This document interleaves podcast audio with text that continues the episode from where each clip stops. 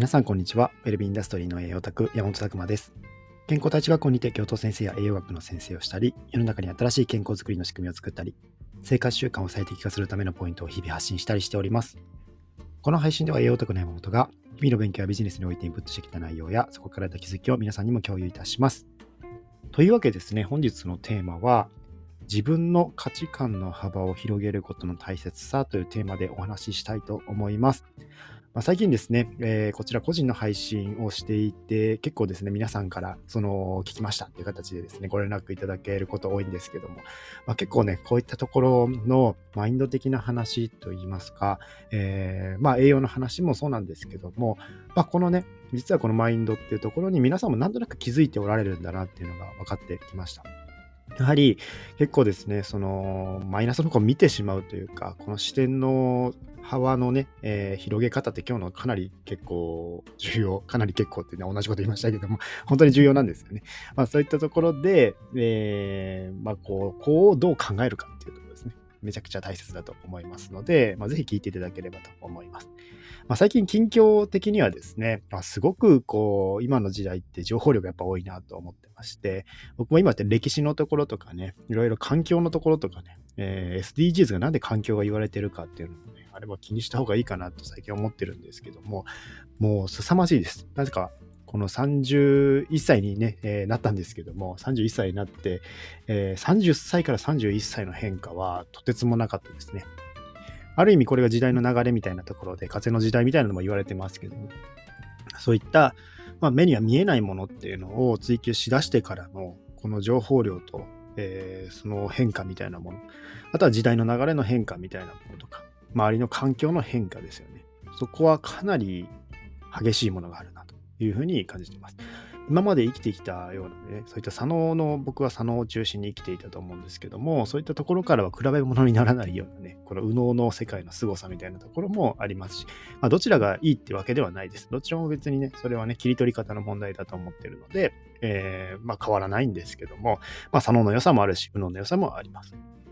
まあそのあたりをね、痛感して、まあ日々動いてるような感じがします。やはりいろんなことを思うけど、今ですね、今がすごく重要なところで、未来を考えるのも大事なんですけどね、未来のイメージ、そういった良いイメージとかをしておくことは大事なんですけど、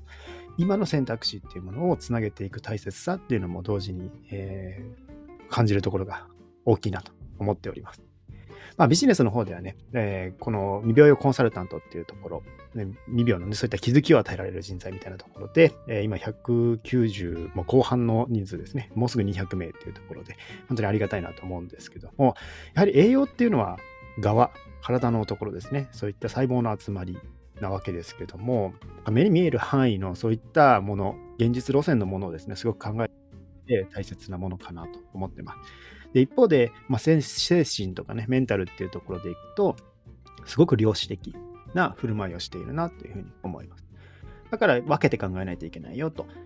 いつも言ってるんですけども、まあ、そのあたりのですね、えー、大切さみたいなところもお伝えできればと思います。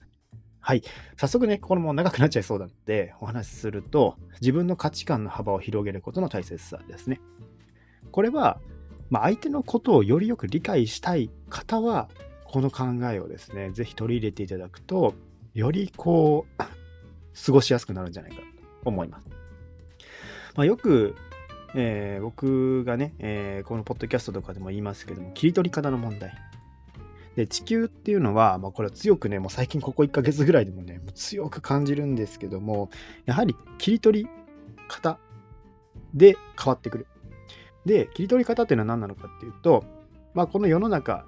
にはですね、全部用意されてるんじゃないかなって最近思ってます。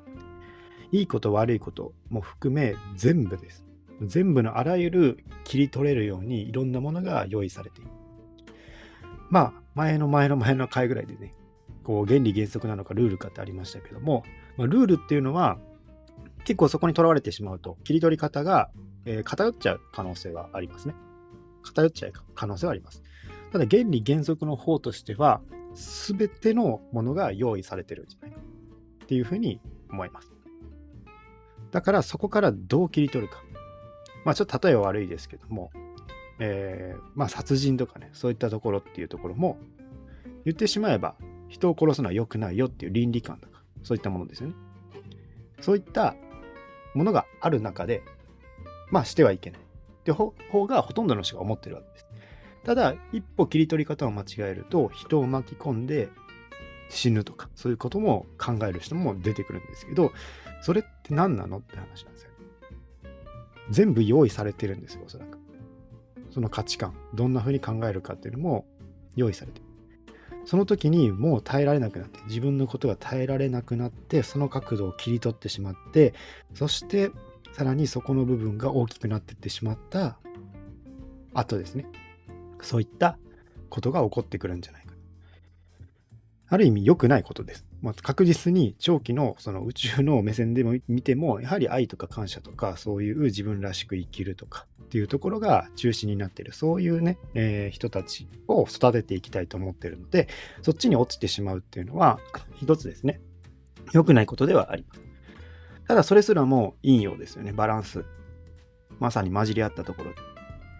まあ、光と影が存在するというようなところで、バランスが保たてる、保たれているんだっていうとこですね。まあ、その部分は強く感じるかなというふうに思います。で、まあ、その切り取り方で地球にはあらゆるものが存在するよっていうのが僕の今のですね、えー、まあ仮説であり、おそらくそうなんじゃないかなと思ってるようなことなんですけども、まあそこから自分が切り取ってる価値観がありますよね。まあ決めていることですね。脳内で見ていることっていうのがあります。僕は今まで分子栄学とか、まあ、そういうビジネスなところをやっていて、で最近では一気にこう広がったなって思うのは、スピリチュアル、右脳的な感性みたいなものが今広がってきて、そこから歴史とかですね、えー、環境の話とか、そういったところまで興味がぐわっと広がったわけなんですよね。見てる視点がうわっとこう広がっていく状態なんですよ。今までのを切り取ってる範囲じゃなかった。それを広げる作業っていうのを今してるんですけども、そうするとですね、環境問題で言っている人の話とか、あと歴史目線で言ってる話、神様の話とかもそうですし、それすらも理解できるようになってくるんですよ。あ、これってこのこと言ってるんだみたいなところがあって、いろんな角度で解釈。今まではもう意味がわからないような場所ですよね。もういいやって思ってた場所。っていうのがスッと入ってくるようになって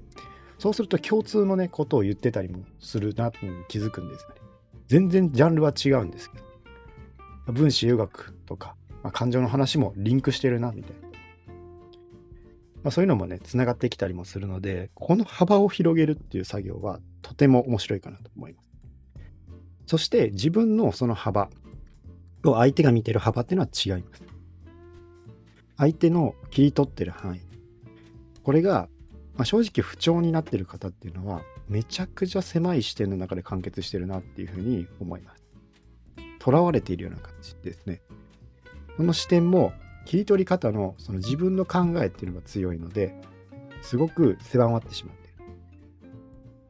これを自分の中から一歩俯瞰して自分の今の状況を顧みてその幅を広げていく。強制的に自分で決めすぎないこ。まあ、この二軸をですね、考えると価値観っていうのはブワーッと広がっていく。で、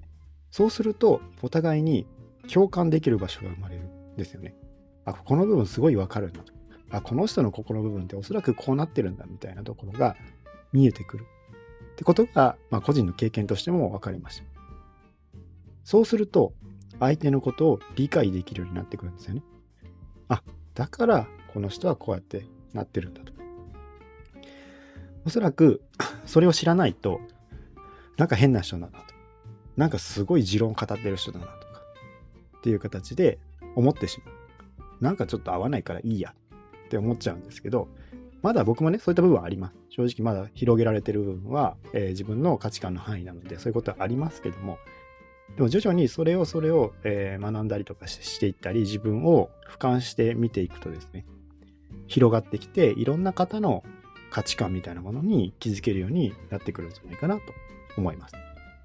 そして、それを理解してあげられることで、その人の幅を広げてあげることもできるんじゃないかなというふうに思ってます。まあ自分を満たさないと相手のことは満たせないよという部分で、その幅を広げるっていう作業も自分のことを理解して、そして自分を認めてあげないとなかなか難しいと思います。これはもう僕自身が経験していた。やっぱりガチガチにね、決まっちゃうので。やっぱここの部分っていうのは私はもういらないっていうふうにしちゃってたりとか、まあここはもう情報としていらないっていうふうにしちゃうんですよ。これは仕方ないこと。大半の人がそういう使い方をしてるし。まあ自分自身もそうだったからわかるんですけども、ガチガチに決めちゃって、そこから動けなくなる。だからそこから動けないことが起こった時に、聞いた時に、すごい嫌な感情が生まれるんですよね。嫌だなっていう感情。まあその中で、えー、広げていって自分の、まあそれでもね、ここはもう許容できない。ここは私は無理だってところは当然あると思います。それは全部なくせっていうことではなくて、そういったものも人間なんだよっていうところで認めてあげるっていうところですね。自分にできないことっていうのはあります。やっぱりあります。苦手なこともあります。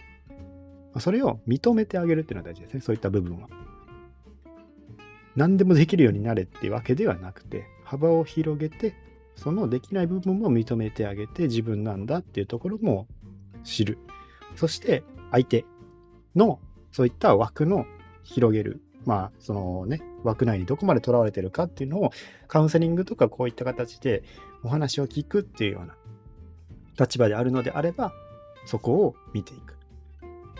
実際カウンセリング上手い方はその部分をね、おそらくこの方はここにとらわれているんだな、みたいなところが見えてきていると思います。そこからどうやったら出してあげられるかな。それにはマインドでこういう考えがはびこってるんじゃないか。で、そこを書き換えてあげれば、うまくこの方は前に進めるんじゃないか。その時に、じゃあ栄養の知識ですね。側を大切にする知識。これもやっぱり適切なのが必要になってくるかなと思います。それはルールがあるので。この細胞とかが代謝して、ね、栄養を使ってっていうルールがあるので、そのルールを知った上で体のところをこうね、紐解いてってあげる。その必要があるかなと思う。ただ感情のところはね、まあそういった囚われやすいみたいなところが結構あるんですよね。逆に囚われる大事さっていうのがあるんですよ。これはまた難しいところですけど。自分にそういうことで信じてあげることによって幅が広がる。ですね。ある意味自己暗示みたいなところも大事だったりしますし、病は気からっていうところもね、多分分かってるんでしょうね。ああいう言葉があるってこと。で、まあ、ウェルビーチェックとかそういう統計的にも見ていく。統計的にも見ていくと、やはり不調な方っていうのはメンタルのところでガチガチになっている方だったんですよね。まあ、ウェルビーチェックとかでの統計学調べていくと、本当に頭の中いっぱいな方とか、自己肯定感低い方っていうのが、2人に1人ぐらい出てくる。そういうことが分かってきてしまってるんですよ。なので、今、本当に世の中に必要なことっていうのは、自分の価値観、その決めていることの幅です。僕は AI を作ってた時に気づいたわけですけど AI というのはガチガチにそういった条件を与えていくと性格が出てきます。それを与えすぎたりとかネガティブなものを設定するとネガティブな発言をしだすようになるんですよ。つまりそういった設定されているものがすごく大事。そこから抜け出すっていうのは多くの人を、まあ、不調から抜け出すことにもなるかもしれない。ただ難しいですよ。環境がそれを指しているかもしれないし、えー、多くのトラウマみたいなものが、そういったものを作ってるかもしれない。それはこの前の回でも言いましたけども、まあ考え方一つですね。自分の中の考え方っていうのは、これ解釈無限大なので、マイナスにもプラスにも捉えることができるっていうところで、どっちで捉えるか。この大切さもあります。まあ、ぜひですね、最近ちょっとメンタルのところでこう熱くなってしまってるのは、そういったところの気づきが多くある。